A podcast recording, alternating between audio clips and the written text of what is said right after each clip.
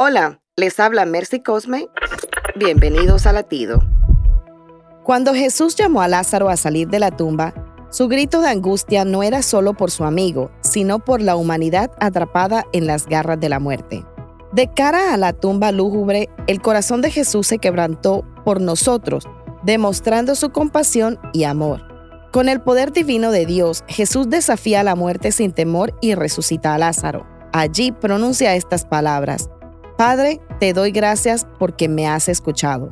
Él comprende el plan de Dios para concedernos vida a través de su propia muerte.